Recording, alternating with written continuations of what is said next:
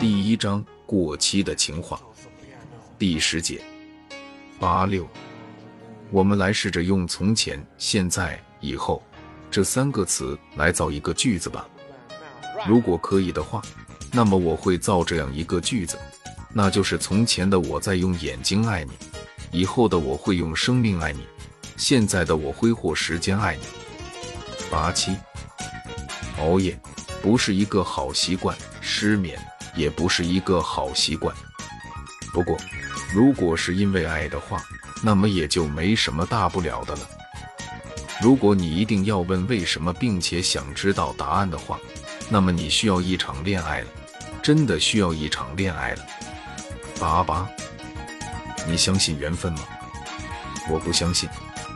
结果缘分就一个接一个的来找我了，请先不要替我高兴，因为这一个又一个缘分是来找我的麻烦的，并且这一个又一个缘分有一个共同的名字，叫做孽缘。所以，如果下次有人问你相信缘分吗？那么你应该这样回答：凉粉很好吃吗？八九，都说是人定胜天，为什么却有那么多爱情的忠实信徒被命运玩弄于股掌之间呢？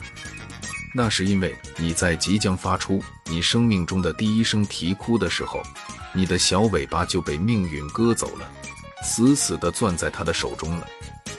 当然，这也怨不了命运，因为这是他的工作。但是如果你发现自己屁股上的小尾巴还在的话，那么只有两种情况：第一种情况是你还没有出生；第二种情况是你已经出生了。